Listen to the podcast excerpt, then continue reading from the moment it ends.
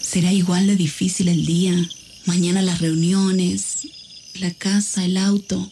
Estoy agotada.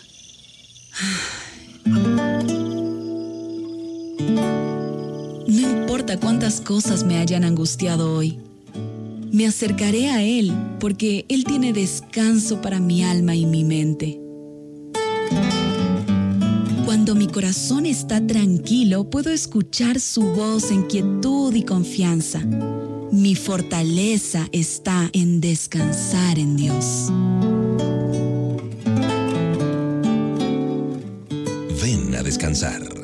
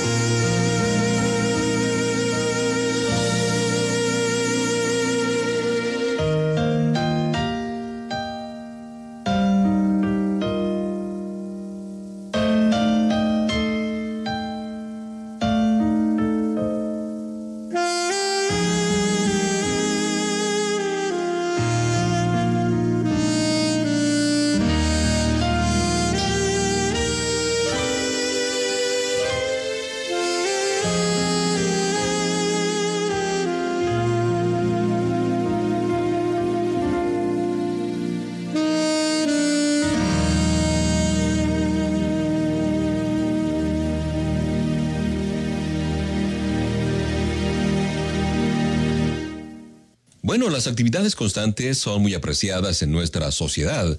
Las personas ambiciosas son admiradas, son premiadas por su dedicación, por su interés. Las madres que hacen malabarismos con todas las actividades de sus niños y que al mismo tiempo se ocupan del hogar y del trabajo, pues son catalogadas como las supermamás o supermadres. A los estudiantes sobrecargados que corren de la escuela al deporte y luego a actividades fuera de la escuela, se les promete un futuro brillante por todo ese esfuerzo. Parece ser que hemos aceptado el sistema de valores de este mundo y nos hemos subido en el carro del ajetreo, en el tren del ajetreo, con la esperanza de encontrar una vida más rica, más significativa, más realizada.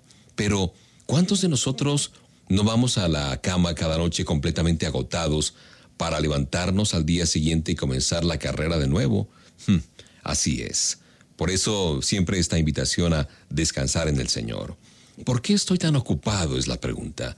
Tal vez es hora de hacer una pausa, tomar nuestra Biblia y sentarnos con el Señor para hacernos una especie de autoanálisis muy sincero. Las personas recargamos nuestras agendas por muchas razones, pero quizás la principal es que vivimos en una cultura acelerada. Simplemente hay más cosas que hacer en el día que tiempo para hacerlas. Muchos nos sentimos abrumados por nuestro agitado estilo de vida, pero no sabemos cómo desacelerar.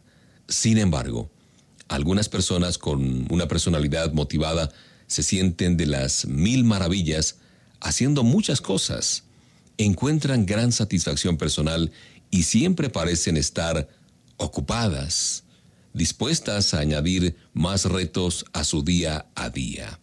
Cada logro les da una razón de ser y un significado a sus vidas. Y luego están las que mantienen eh, siempre ocupada su mente para hacer frente a las experiencias dolorosas o al pecado que no ha sido confesado. Esperan de alguna forma silenciar el dolor y el vacío que hay en lo más profundo de su corazón, manteniéndose activos y ajetreados. Ahora bien, ¿qué opina Papá Dios de ese ajetreo? No importan las razones, tenemos que hacer una pausa y reflexionar en lo que piensa Papá Dios de nuestra actividad incesante. Al dar un paso atrás y ver nuestro estilo de vida desde la perspectiva de Papá Dios, podemos saber si estamos viviendo conforme a su voluntad o si nos hemos salido del camino. En primer lugar, estar ocupados no siempre es malo, claro, Dios nos ha dado responsabilidades tales como suplir para nuestra familia, eh, servir en la iglesia, en la comunidad, en fin. Aunque no debemos descuidar estos deberes, tampoco debemos dejar a un lado las cosas más importantes, como pasar un tiempo a los pies de Papá Dios.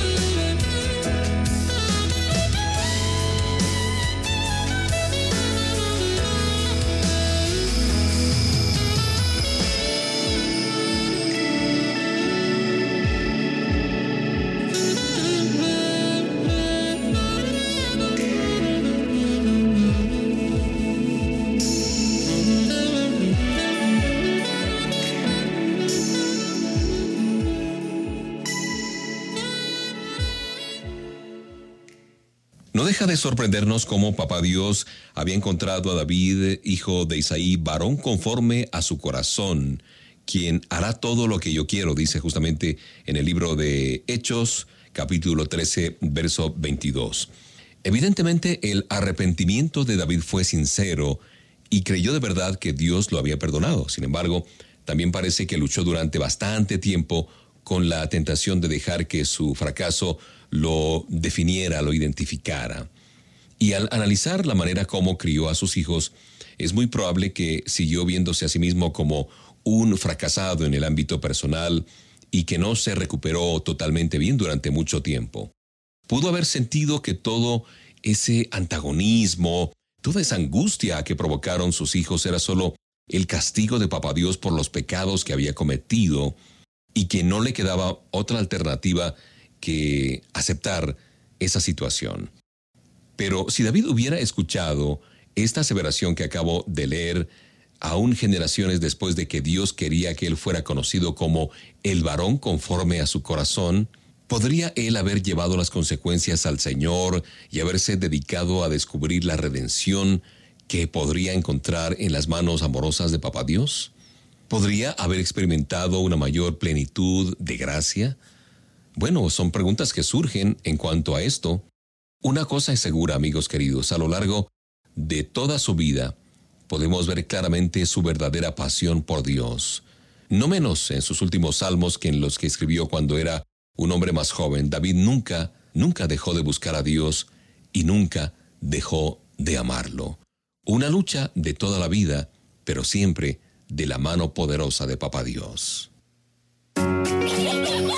los niños que juegan, el teléfono que suena, el café que está listo, las tareas que no esperan, la vida que sigue y la esperanza que no acaba. HCJB está contigo en todo momento. Es tu compañía. Es la voz que te desafía y anima. Es la voz que tiene un consejo oportuno para ti. Gracias por ser parte de nuestro ministerio. Gracias por orar, por ser donante de HCJB. Visita nuestro sitio web hcjb.org, hcjb.org y descubre más para tu vida. Descubre que en Dios hay esperanza.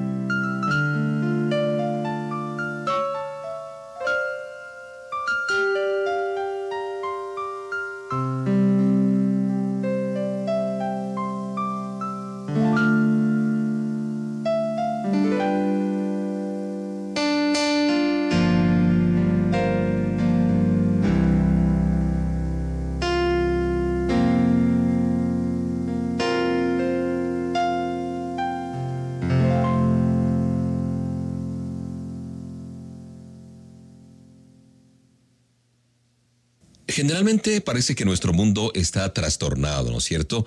Al ver cómo vive mucha gente podríamos pensar que la vida es un problema terrible, pero la verdad que no es así. A veces las cosas se complican y surgen dificultades de toda clase, de toda índole. Sin embargo, eso no significa que todo está perdido, no, al contrario, solo es una parte de la realidad.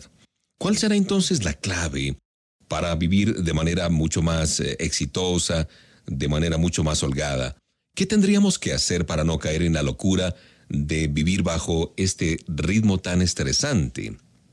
Bueno, se nos eh, antojan algunos consejos si se quiere. La alimentación es bien importante. Alimentemos nuestra mente con pensamientos buenos, no solamente la alimentación física. La Biblia enseña que debemos dejar fuera todo lo negativo y pensar solo en aquello que nos beneficie y que haga de cada uno de nosotros mejores sujetos, mejores personas. También cambiemos nuestra manera de hablar. Eliminemos la queja de nuestro vocabulario, la murmuración, los chismes también.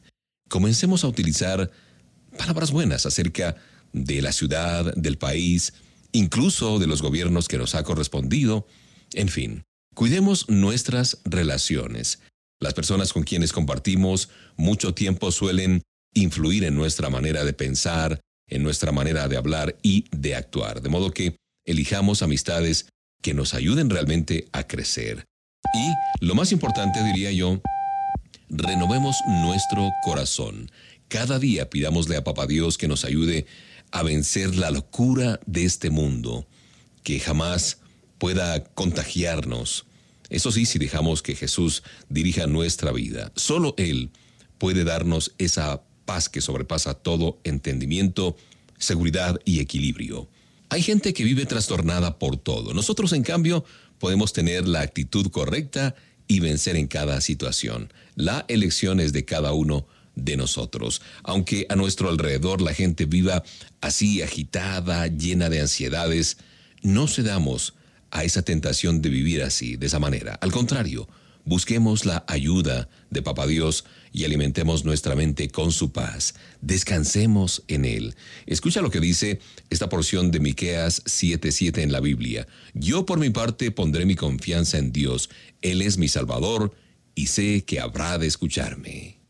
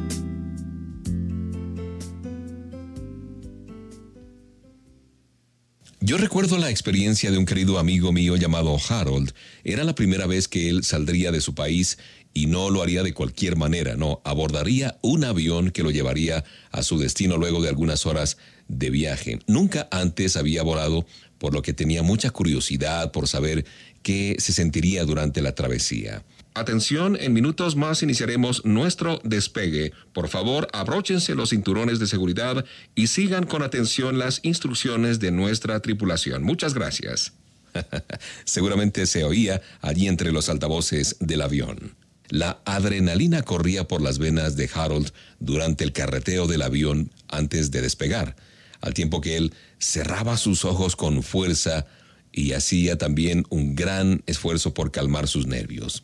En cuestión de minutos el avión se elevó y empezó a sobrevolar la ciudad. Y Harold no pudo resistir, a pesar del nudo que sentía en su estómago, en su garganta. Abrió los ojos y miró a través de la ventana. No lo podía creer. Era un espectáculo realmente fascinante, según me contaba. Abajo estaba la gran ciudad, pero nada se veía igual. Desde las alturas todo parecía de juguete los enormes edificios, el estadio, la estación de los buses, los vehículos atascados en las zonas céntricas, el río que cruza la ciudad, un mundo totalmente diferente. Qué experiencia más interesante mirar las cosas desde otra perspectiva, ¿no es cierto? El problema es que nos parece gigante. Esos pensamientos de inferioridad que no nos permiten conquistar los sueños, esas palabras que nos hacen sentir que no somos capaces de hacer esto o aquello, qué distinto se ve cuando le pedimos a Papá Dios que nos ayude, que nos permita ver la realidad desde su perspectiva. Conocer a Papá Dios cada día al hablar con Él en oración, escuchar su voz, al leer la Biblia, su palabra, nos va a ayudar a ver la vida y los problemas en una dimensión diferente, en una dimensión correcta. Tenemos un Dios grande. ¿Qué digo grande? Un Dios gigante. Habacuc 3:19 decía, Dios mío, tú me das nuevas fuerzas, me das la rapidez de un venado y me pones en lugares altos.